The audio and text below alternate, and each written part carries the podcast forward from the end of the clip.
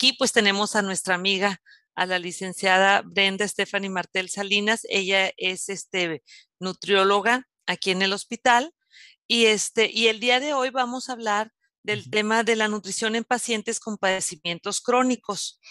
Eh, siempre es importante el tema de la nutrición y lo hemos visto que a través de todas las presentaciones que hacemos con diferentes especialistas, siempre el tema recurrente es el tema de alimentarnos bien y de hacer ejercicio.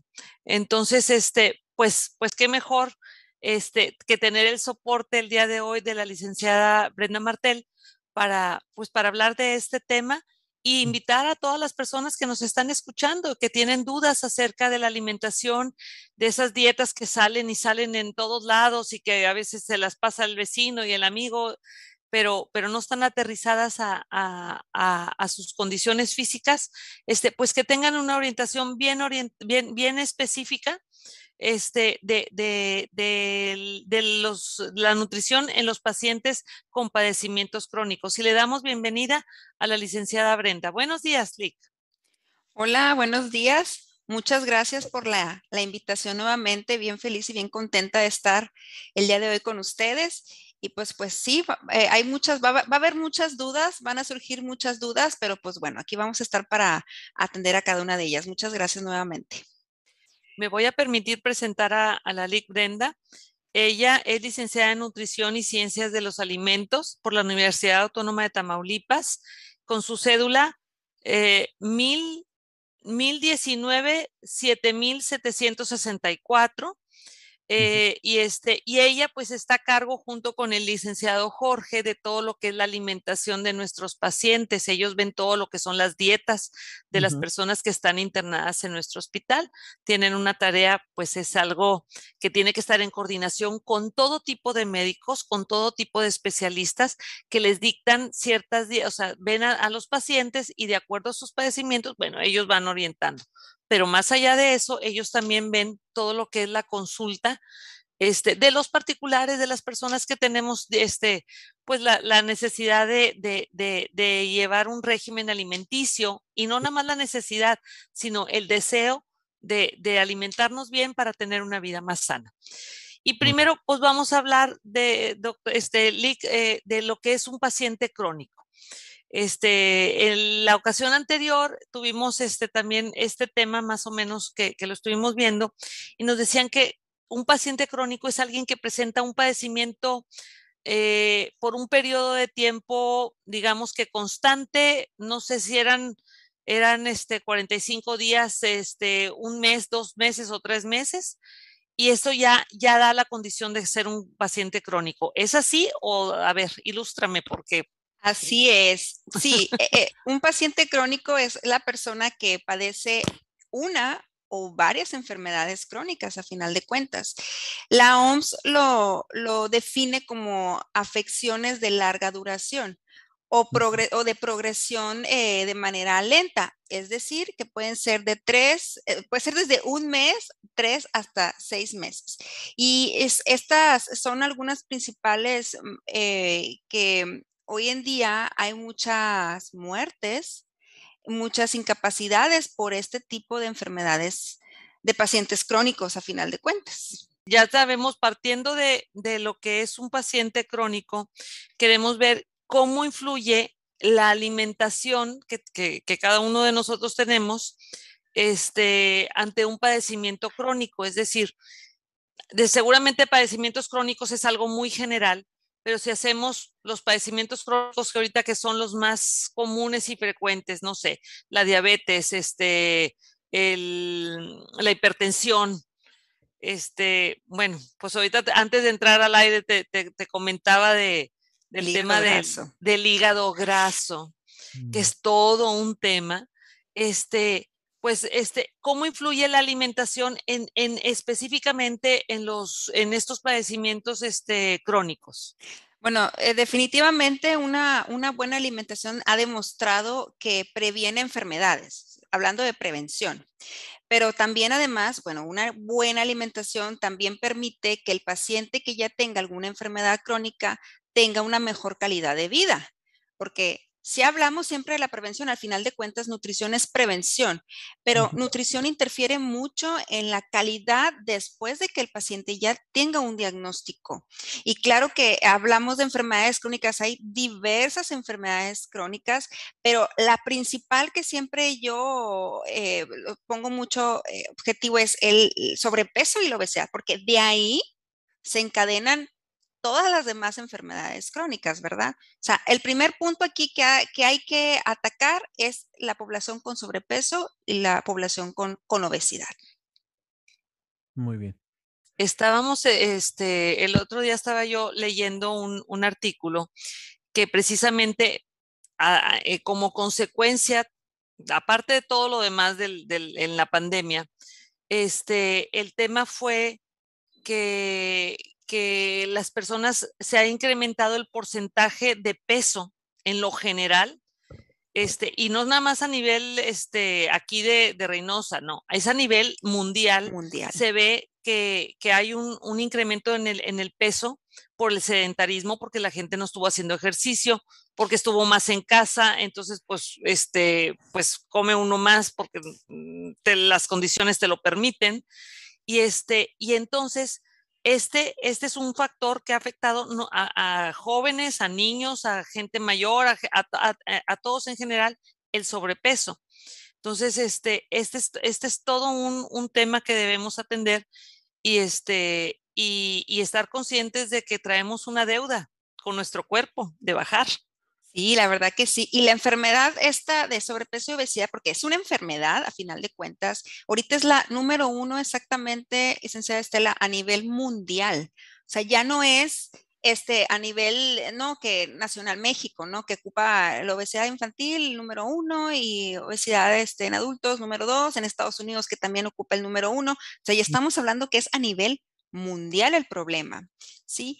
Y por eso siempre les, les comento a los pacientes, independientemente de si tengan algún padecimiento o no lo tengan, si tú eres una paciente, una persona sana y tú quieres asistir con un nutriólogo para poder ver cómo debes de alimentarte, si estás haciendo lo correcto, si estás consumiendo tu alimentación correcta, lo que debes de consumir de manera diaria, para eso estamos nosotros, para evitar principalmente eso, porque muchos dicen, no, pues es que no vayas con un nutriólogo porque pues estás bien delgada, pero sí, estamos delgados, pero ¿cómo estamos de salud internamente? Entonces, ¿qué hay que empezar a hacer para que, ok, está saludable y sigamos estando de manera saludable? Y ahí es donde, donde debemos de, de tener mucha la importancia de cómo debe de estar distribuida nuestra alimentación para, para no llegar a, esos momentos, ¿no? De, ponerse en un régimen alimenticio, que creo que a nadie nos gusta ponernos en un régimen alimenticio, si podemos a lo mejor llevar unos hábitos pues más equilibrados, más adecuados, sin sentir tanta presión de que no debes de comer esto, no debes, simplemente tener una actividad física diaria. Yo siempre les digo a los pacientes 15 minutos mínimo, 30 minutos, aviéntense en una caminadita, si tienen una bicicleta, una caminadora, pues súbanse, ya no, ya no, les digo a los pacientes, ya no me, me suban la toalla y no me cuelguen la toalla en la caminadora o en la escaladora, hay que usarla. Y si ahorita no salimos, ¿verdad? Porque eso es lo que dicen los pacientes, es que no, no salgo, no voy al gym, no quiero salir. Bueno, tenemos algo en casa, hay que usarlo, no hay pretexto para no hacer una actividad física. Y dentro de todo esto, por eso cuando vienen a, consulta, sí es importante que tengan los macronutrientes en su, en su alimentación de manera adecuada. O sea, los, macronutrientes hablamos que son carbohidratos, que son proteínas, que son lípidos, que son las grasas a final de cuentas que debemos de consumir al día.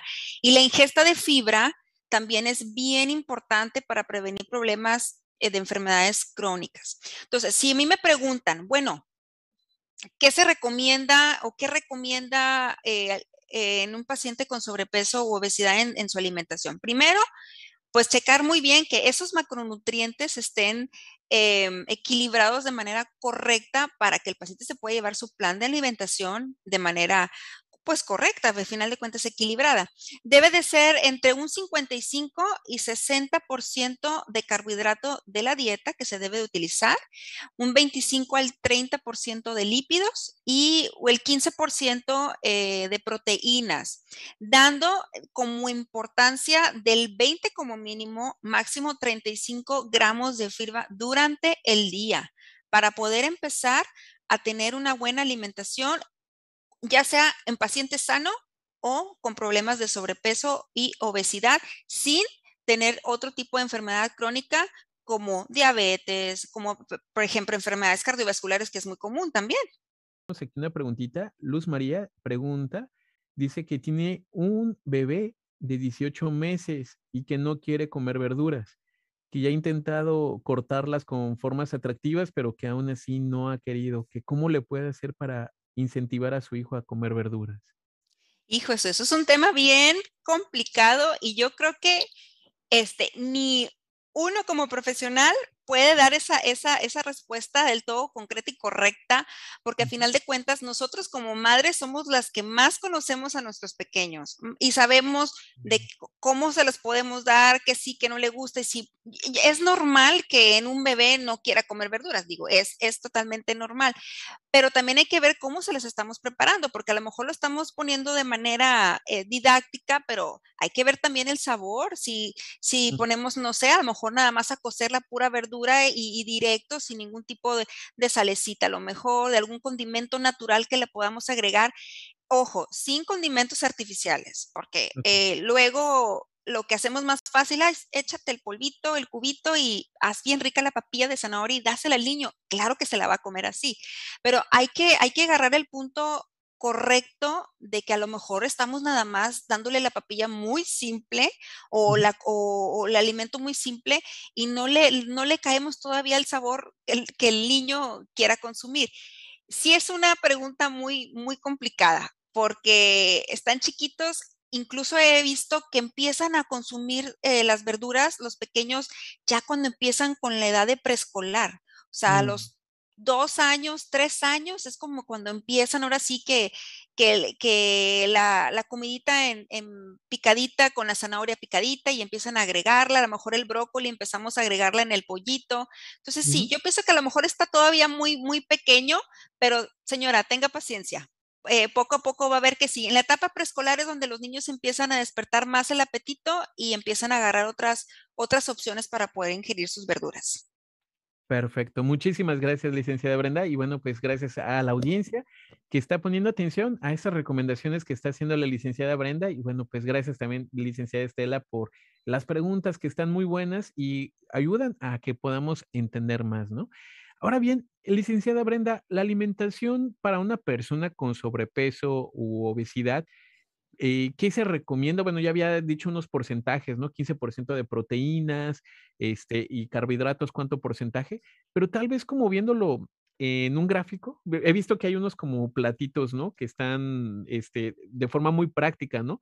Eh, ¿Cómo debemos de balancear nuestro plato, ¿no? A lo mejor si, si tengo algo... Bueno, pues ah, yo creo que es el, es el, plato del bien comer. A final de cuentas, en ese mismo plato eh, sí vemos que es una cantidad grande de frutas y verduras.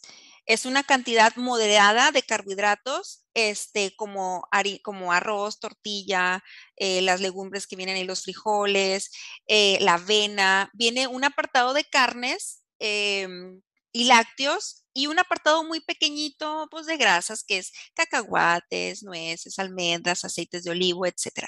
Entonces, sí es bien importante que de ese plato podamos agarrar en cada comida una porción de cada una.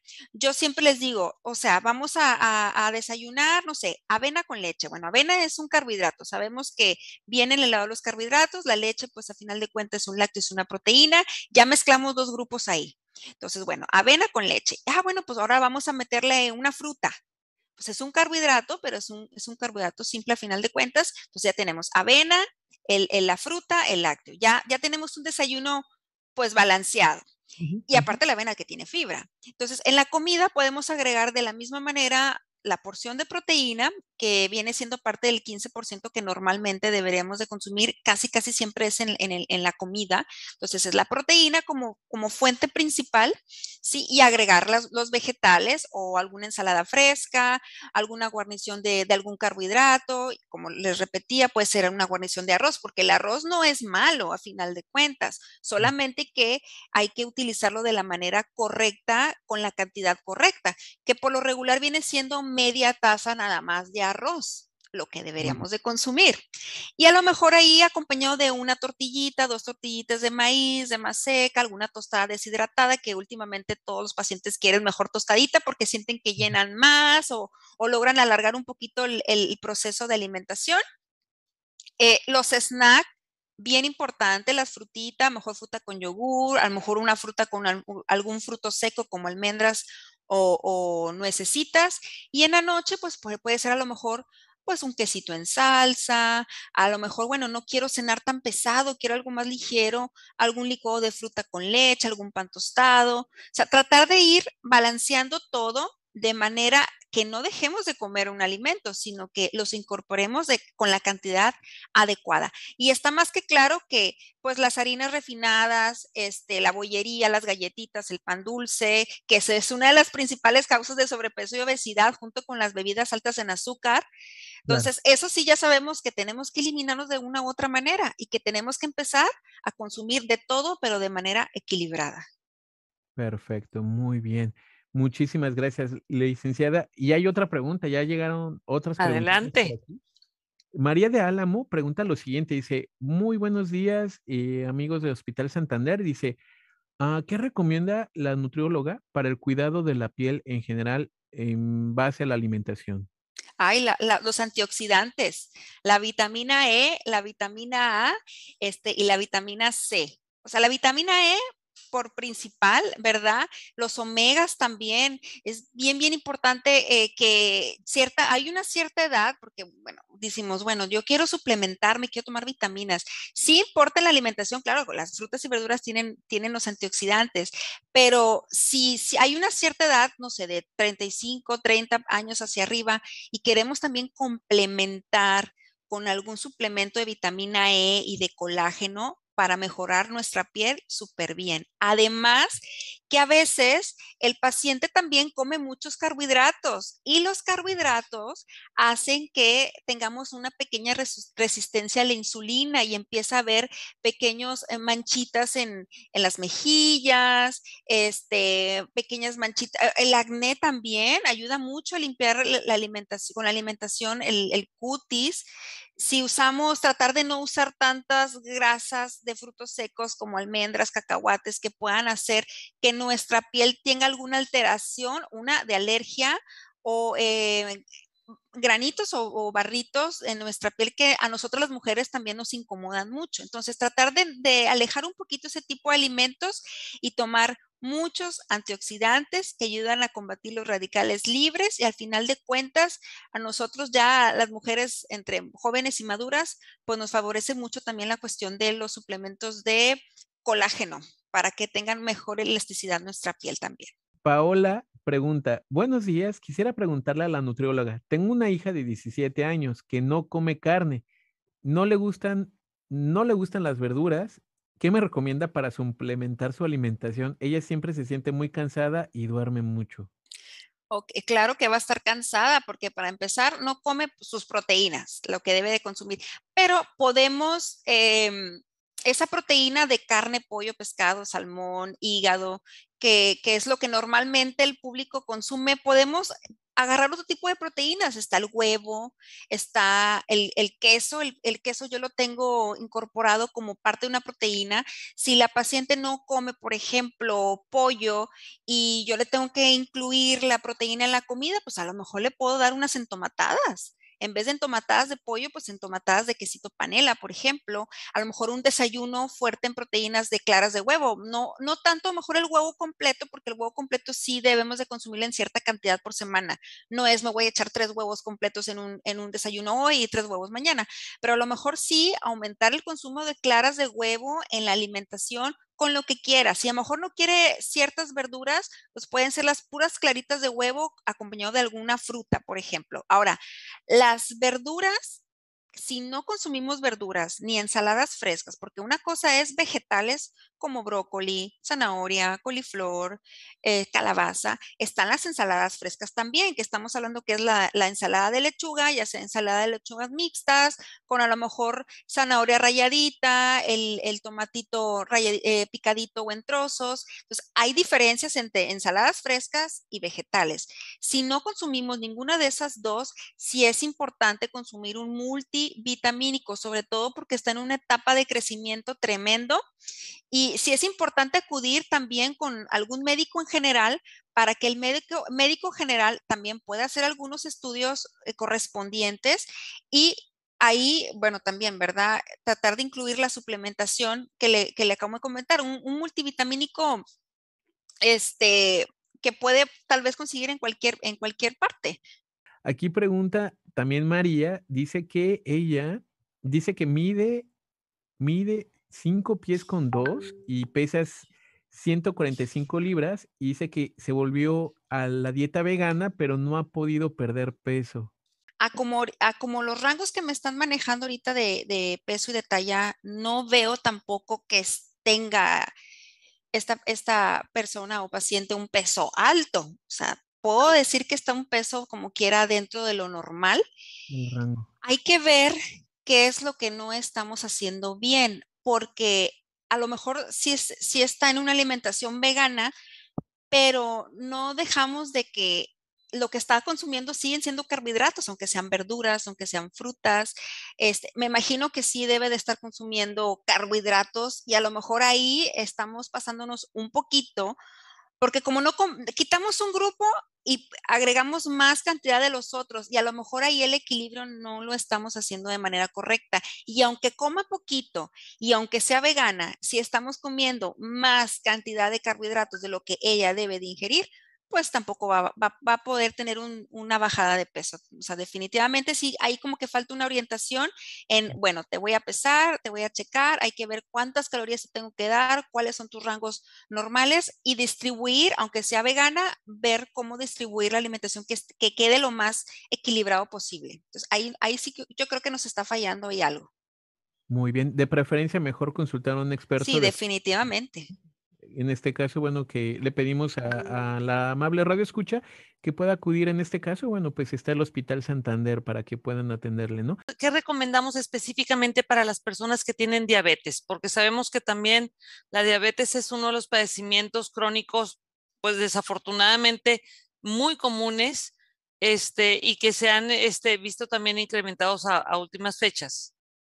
Ok, bueno, ahí cuando es un paciente diabético o prediabético, si la ingesta de carbohidratos, eh, al menos en lo personal, yo lo reduzco hasta de un 40 hasta un 45 y 50 es muy diferente al de un paciente normal o con sobrepeso obesidad. Entonces, no es quitarle los, los carbohidratos al paciente diabético, solamente hay que minimizar esa cantidad reforzando un poquito más con proteína y dándole las grasas necesarias.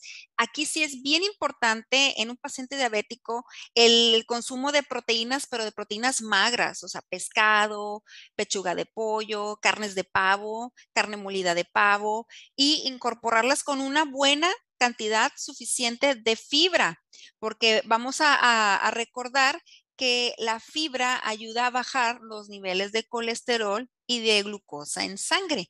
Así que la fibra en un paciente diabético es de suma importancia que la tenga diaria. Yo creo que ahí con un paciente diabético sí, fácil, 30, 30 gramos de, de, fibra, perdón, al día sí debería de estar consumiendo el paciente diabético.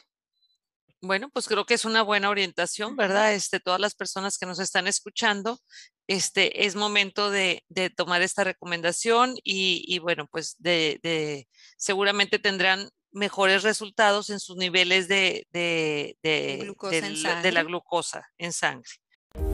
Ante esta pandemia, seguimos comprometidos con atención de calidad para la región, garantizando un ambiente confortable y seguro para nuestros pacientes y su familia, siguiendo las indicaciones de las autoridades sanitarias. y promoviendo la salud de todos. Hospital Santander, siempre hay un mejor mañana.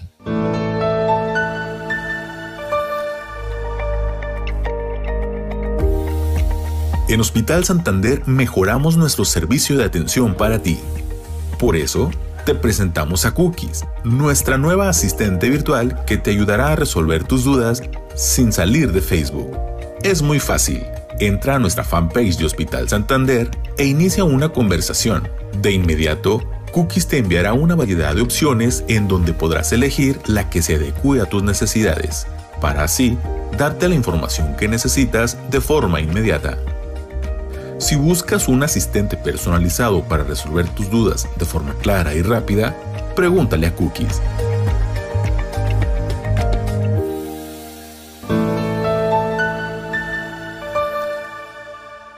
Tenemos por aquí, déjeme leer la primera. Dice, hermanos, buenos días. Hace tiempo yo estaba muy subido de peso, me diagnosticaron diabetes, fui adelgazando y dice, ¿qué medicamento sería el mejor para controlar mi diabetes? Dice eh, que le da mucho sueño también. Bueno, esa pregunta yo no la podría responder porque este, solamente un médico tiene la capacidad para poderle decir con precisión a base de una consulta qué tipo de medicamento sería el más indicado eh, para la cuestión de la diabetes que está presentando la señora. Entonces, en, ese, en este caso no podría yo, yo ayudarla, pero la invitamos a que pueda venir aquí al hospital, ¿verdad? A consultar con nuestros médicos generales que están aquí todos los días para que pueda tener una consulta y la puedan orientar. Y si necesita orientación nutricional, pues también con mucho gusto la ayudamos.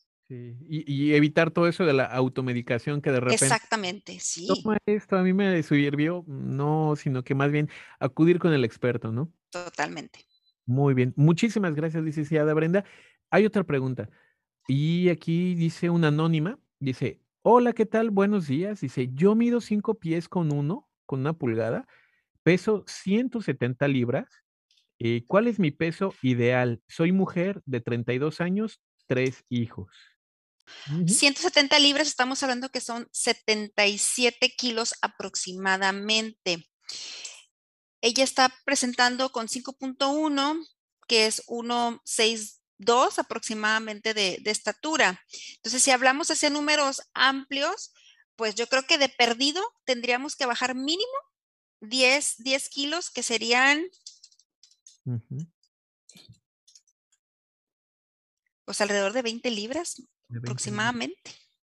Se escucha un poquito más, más este... En libras, ¿no? en libras, sí, pero el, impacto es más en libras, pero si de perdido deberían de ser 10, 10 kilos que sí tendríamos que estar bajando, que son alrededor de 20 a 25 libras, para que ella estuviera en su peso, ahora sí que correcto, no el ideal, el correcto. Muy bien, perfecto. Y aquí otra persona menciona que Dice, hola, ¿qué tal? Buenos días, Hospital Santander. Dice que él tiene sobrepeso y dice que le duele mucho las rodillas como para salir a correr. ¿Qué puede hacer para primeramente bajar de peso antes de, de salir a correr? Bueno, pues ahí lo primero que tiene que hacer es visitar a un nutriólogo para poderlo orientar, sacar su, su, ingesta calórica diaria a base de su peso, su estatura, su edad, los hábitos que también tiene y qué tipo de actividad normalmente él hace o quiere empezar a hacer. Porque por lo regular sí, pues bueno, tengo sobrepeso o tengo obesidad, quiero salir a correr, me duelen las rodillas y ese pues no es el seguimiento que deberíamos de tener. Yo les digo a los pacientes, primero hay que empezar a, tener una pérdida gradual de bajada de peso para ir incorporando la actividad física poco a poco y correr no es la prioridad. Sería lo mejor caminar, empezar a caminar. Eh, como les decía, ese tipo de pacientes es donde yo les digo, bueno, 15 minutos, 15 minutos, salte a caminar y regrésate y al día siguiente 20 minutos. Y si quieres ir aumentando 5 en 5 está perfecto, pero el querer hacer todo de momento con un, ya con un antecedente de obesidad y aparte con un antecedente de desgaste de, rodilla o cuando le duelen los pies, pues no, yo creo que no, no es factible empezar al revés. Tendríamos que primero acudir con, con un nutriólogo para que nos pueda orientar en consulta definitivamente. Perfecto, muy bien. Muchísimas gracias, licenciada Brenda. Bien, pues que le cedemos la palabra a la licenciada Estela eh, María. Sí. Adelante, licenciada. Sí, yo, yo antes de hacerle otra pregunta a la doctora, quisiera este, pues invitar a las, a las personas que nos están escuchando a que vean nuestras promociones. En este momento tenemos precisamente unas promociones nutricionales que les pueden apoyar a, a, iniciar estos cambios que están, que están identificando que quieren hacer, pero de una forma responsable, porque el, el, solamente dejar de comer no es eso, no es un concepto sano ni, ni, ni, ni que les va a favorecer. Hay muchas personas que dicen, es que ya como voy a comer, no voy a dejar de comer. No, pues no se trata de dejar de comer, hay que comer bien y hay que comer de acuerdo a nuestras necesidades también calóricas, como dice la, la, la nutrióloga, Qué, qué, actividad tenemos, qué hacemos, este, cómo podemos combinar con algún tipo de ejercicio. Y llámese ejercicio, no solamente es ir al gimnasio, es caminar, es subir y bajar escaleras en nuestra propia casa, es a lo mejor hacer dos o tres abdominales poco a poquito, este, y, este, y esto pues nos llevará a tener una vida este, pues más sana. Entonces, quienes tengan interés, por favor, entren a nuestras redes sociales, pueden entrar a nuestra página web www.hospitalsantander.com.mx o pueden también eh, en nuestras redes sociales encontrar lo que son las promociones que tenemos nutricionales, que como les digo, están enfocadas directamente a este tema. Eh, pueden entrar a nuestro Facebook, a, nuestra, a, nuestro Twitter y ahí encontrar esta información. Y les recordamos que si tienen alguna duda, ya sea con la, con la licenciada Brenda o quieran agendar alguna cita, pueden comunicarse a nuestros números telefónicos que son el 521 899 921-6700, eso si ustedes están en el otro, en, Estados Unidos, o pueden hacer una llamada sin costo al 1866-540-3450. Estamos a sus órdenes. Y eh, Lick Brenda, pues también le quiero preguntar, ahorita le preguntaba de las personas que tienen diabetes y ahorita le quiero preguntar qué alimentación sería en general, porque sé que tendría que ser un traje a la medida, pero en general, qué sí debería y qué no debería de comer una persona que está atravesando por un tratamiento de cáncer, para que su tratamiento sea menos pesado y también sea más aprovechado por su organismo. Y el, el, tema del paciente con cáncer es un tema muy extenso, de mucho cuidado, porque también tiene que ver mucho el tipo de cáncer que está presentando el paciente. Sin embargo, eh, sabemos que el, el consumo de proteínas altas en grasa y el consumo de proteínas de carne rojas, por ejemplo, hay que eliminarse por completo. Los embutidos, jamón, salchicha son alimentos principales para empezar a eliminar eh, de la dieta de un paciente que está presentando cáncer. Eh, mm, importante, los, sí, las la leches y los derivados sí los podemos consumir. Yo recomiendo completamente mejor utilizar algún tipo de leche de almendras, leche de coco, leche de soya, de arroz, de avena, las lechadas, en vez de utilizar leche, leches de vaca. Recordemos que ahorita lo que son las leches, el pollo, por ejemplo, son eh, alimentos con muy alto nivel de hormona. Entonces, sí hay que cuidar el, más que nada la calidad del alimento que estamos comprando. Yo mm. recomiendo también que no compren tanto el pollo que a lo mejor probablemente venden en cualquier supermercado y compren a lo mejor el pollito amarillo que es, es orgánico, que está libre de cualquier tipo de hormona para que tenga una mejor alimentación de calidad el paciente eh, con, que está padeciendo cáncer. Los azúcares, eh, sabemos que el azúcar favorece el incremento de células cancerosas, entonces también la ingesta de azúcares, de bollería, de todo eso hay que eliminarlos por completo y a lo mejor usar grasas, eh, las monoinsaturadas, las poliinsaturadas, por ejemplo, el aceite de, canola, a lo mejor la crema de cacahuate, el aceite de cacahuate, el aceite de olivo. Sí hay que incorporar un poquito más las grasas buenas por obviedad sabemos que las grasas saturadas también hay que eliminarlas, que son las que mayor favorece, igual que los azúcares, a que a un futuro tengamos este, enfermedades pues a raíz del cáncer. Entonces, una, una dieta alta en frutas, verduras, cereales integrales, la fibra también aquí ayuda muchísimo a bajar los niveles de, de, glucosa en sangre porque por lo que queremos es que el cuerpo tenga un control adecuado de azúcar en sangre, a final de cuentas también el paciente con cáncer. Y las proteínas que sean proteínas de origen magro. La verdad yo recomiendo muchísimo más el pescado en una dieta de un paciente con cáncer. Bueno, pues creo que, que, queda este, pues muy, muy, con una respuesta muy clara esta, esta información y esto lo hacemos porque también tenemos este, pacientes que, que, nos están preguntando ahorita precisamente aquí también en nuestras redes sociales del hospital que, que, para pacientes con cáncer qué era. Entonces esperemos, ya le estamos comentando también que si necesitan una orientación más específica, pues con mucho gusto podemos este, agendar una, una, una cita con usted, Lick. Eh, y en el tema de, de hay, hay personas que tienen muchos padecimientos dentales este, que se les, este, el tema de, que se les hace mucho sarro y todo este tipo de cosas que luego les dan la periodoncia y necesitan, este, raspados y cosas así. Y mucho tiene que ver seguramente la alimentación, que incluyen en, su alimentación que, esto genera que, se, que sea más este, propicio para, para, pues, para este descontrol. Con ellos, ¿qué hay que hacer?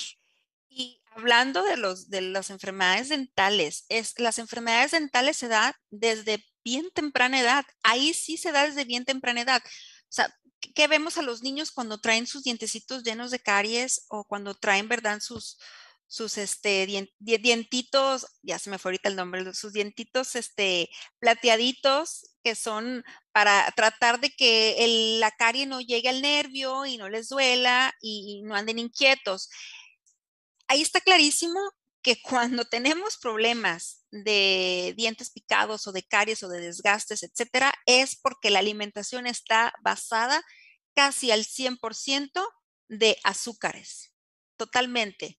Bebidas, em, refrescos, jugos embotellados, ¿sí? Golosinas, que la palatita, que el chicle, por eso es tan importante, no tanto los chicles sin azúcar por, por, ay, por, porque esos no me suben de peso, no, por la cuestión del daño dental que te provocan los chicles eh, regulares de sabor frutita y de uva y que les gustan a los niños a final de cuentas. Entonces, ese, esa, esa principal causa es porque consumimos alimentos y bebidas sumamente altas en azúcares, igual también los snacks salados porque luego dicen, bueno, pues es que no como dulces, pero pues qué tal la paleta de chamoy, qué tal la chamoyada bien rica. Entonces, todo eso, no sé si en algún momento de sus vidas hemos, han tenido algún una carie o alguna muelita desgastada y al momento de comer chamoy, hijos, como que entra ese dolor punzante, es por los alimentos salados. Eso también hay que evitar, alimentos salados que conllevan que también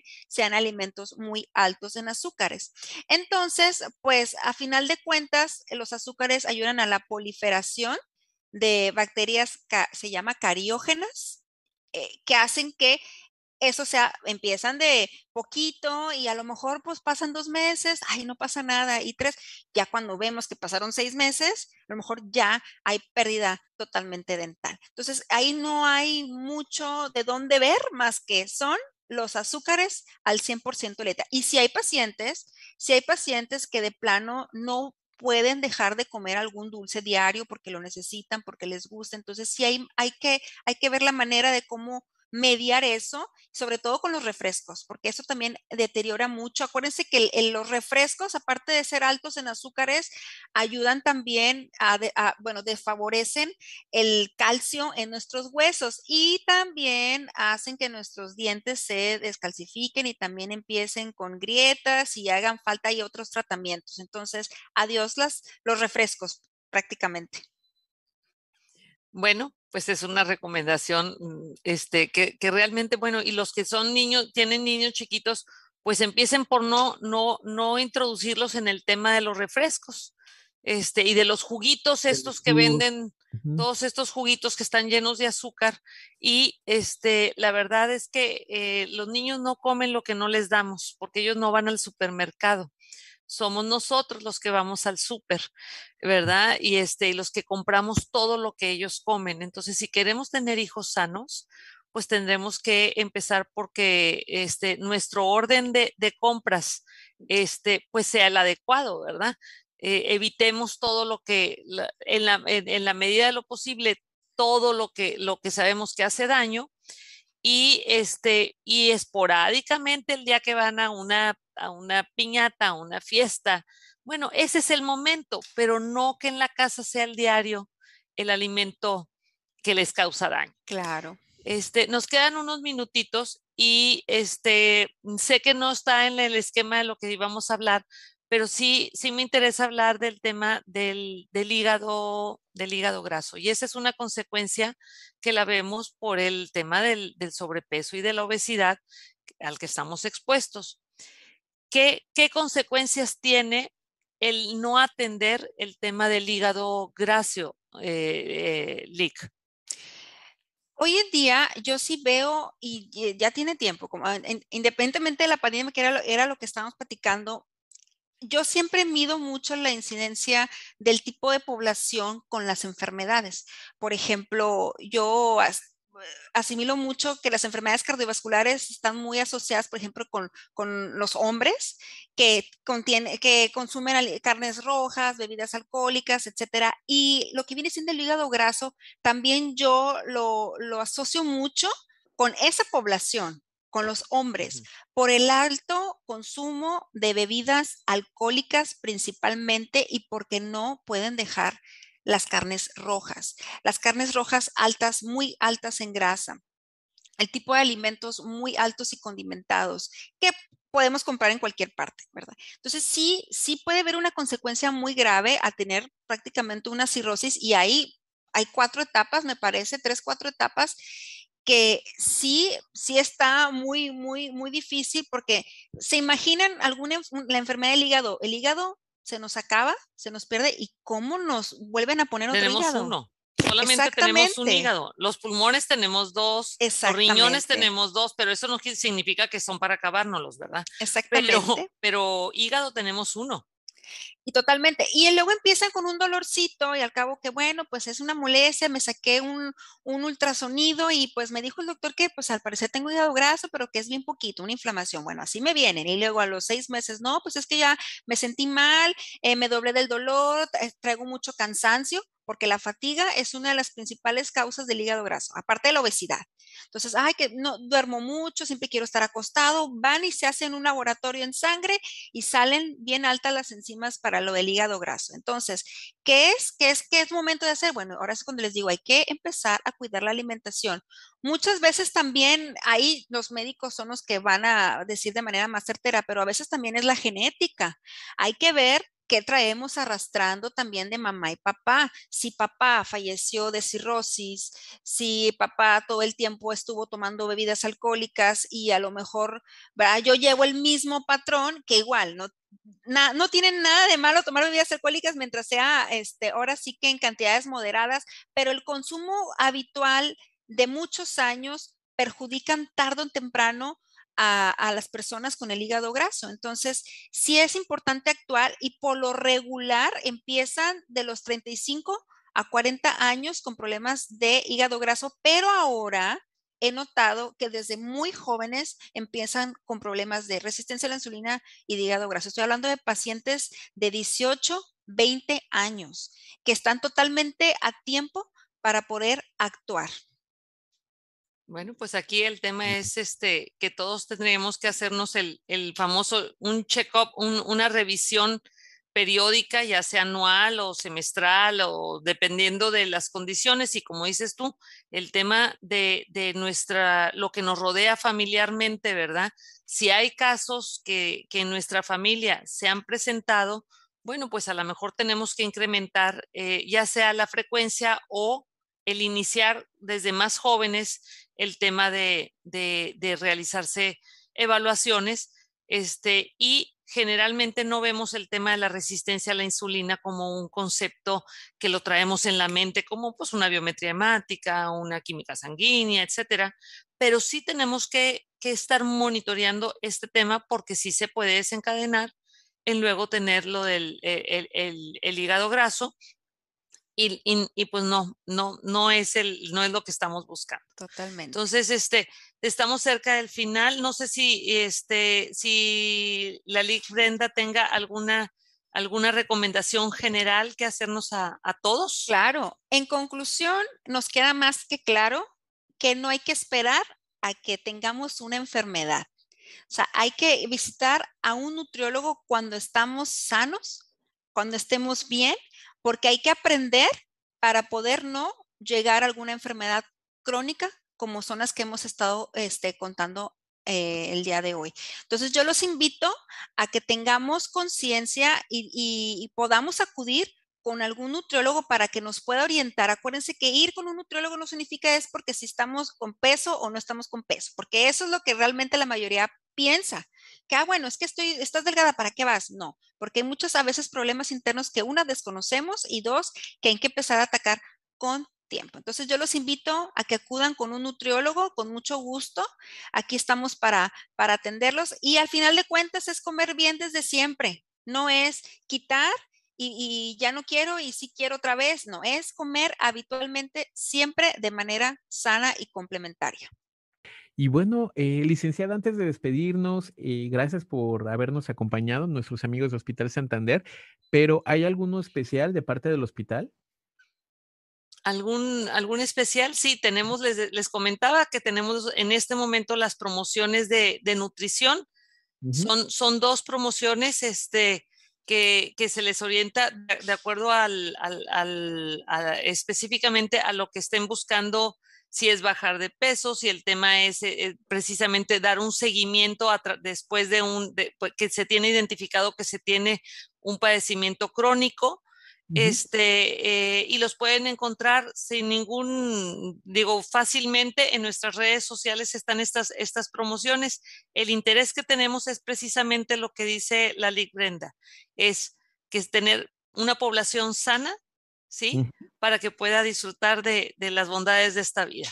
Entonces, les queremos agradecer la oportunidad que nos brindaron el día de hoy de estar con ustedes y estaremos eh, dentro de dos jueves nuevamente aquí.